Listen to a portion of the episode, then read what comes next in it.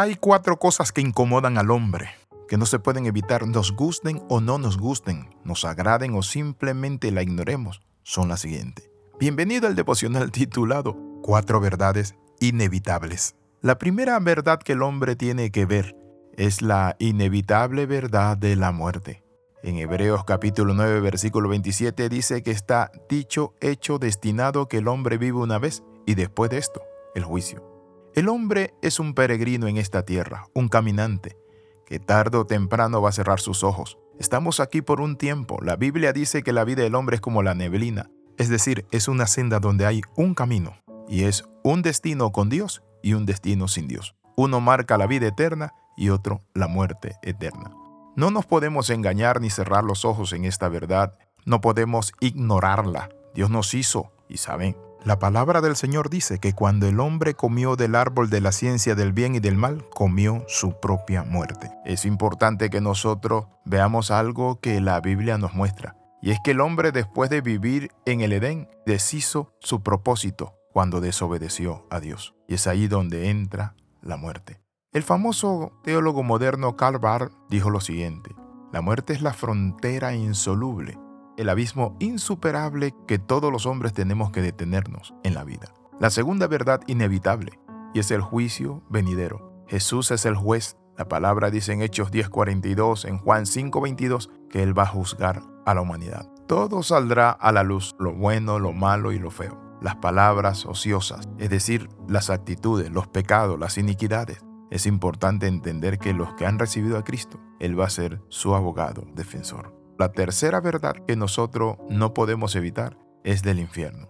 La Biblia dice que hay un lago de fuego. En Apocalipsis capítulo 21, versículo 8, dice de la siguiente manera.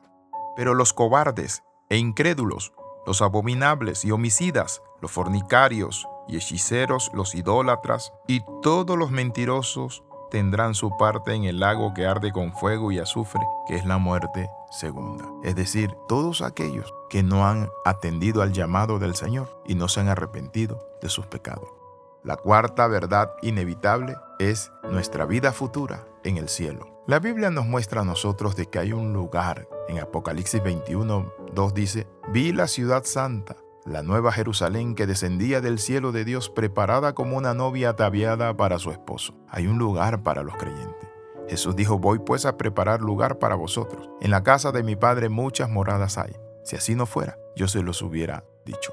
Cuando hablamos del cielo, es un lugar donde van los redimidos, donde vamos a estar por siempre y por la eternidad, juntamente con nuestro Padre Celestial, sirviéndole, adorándole y en comunión los unos con los otros. ¿Se puede incrementar cada día los ciudadanos del cielo? Claro que sí. La Biblia dice que vi una gran multitud de los que habían recibido a Cristo como Señor y Salvador, con palmas en la mano, y cantaban un cántico nuevo delante del Cordero, diciendo, Digno es el Cordero de tomar la gloria, la alabanza, el imperio, la santidad, todo. Es decir, nosotros tenemos un lugar, un destino. La pregunta que le hago ante estas cuatro verdades, ¿qué va a hacer usted? La primera verdad ya vimos que es inevitable la muerte. ¿Está usted preparado para la muerte?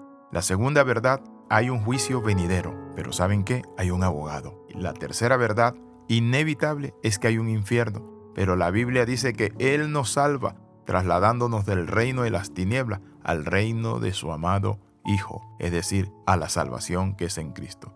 La cuarta verdad es nuestra morada eterna en los cielos, ese lugar que Él fue a preparar. Quiero en esta hora invitarle para que usted en este momento haga un alto y estas verdades la pueda asumir en Cristo Jesús y ser salvo. Padre, en el nombre de Jesús, te recibo como mi único y suficiente Salvador. Reconozco, Padre Santo, que he pecado, que he hecho lo malo. Señor, que un día voy a morir, que hay un juicio, que hay un infierno, que hay un cielo. Pero Padre Santo, usted me da la oportunidad hoy de entrar a ese cielo y yo recibo esa oportunidad confesando todos mis pecados y creyendo en Jesucristo como el Señor y Salvador de mi vida. Amén y amén. Escriba al más 502 42 45 60 89. Le saluda el capellán internacional Alexis Ramos. Recuerde las 13. Comenta, comparte y crece con nosotros. Nos vemos en el próximo devocional.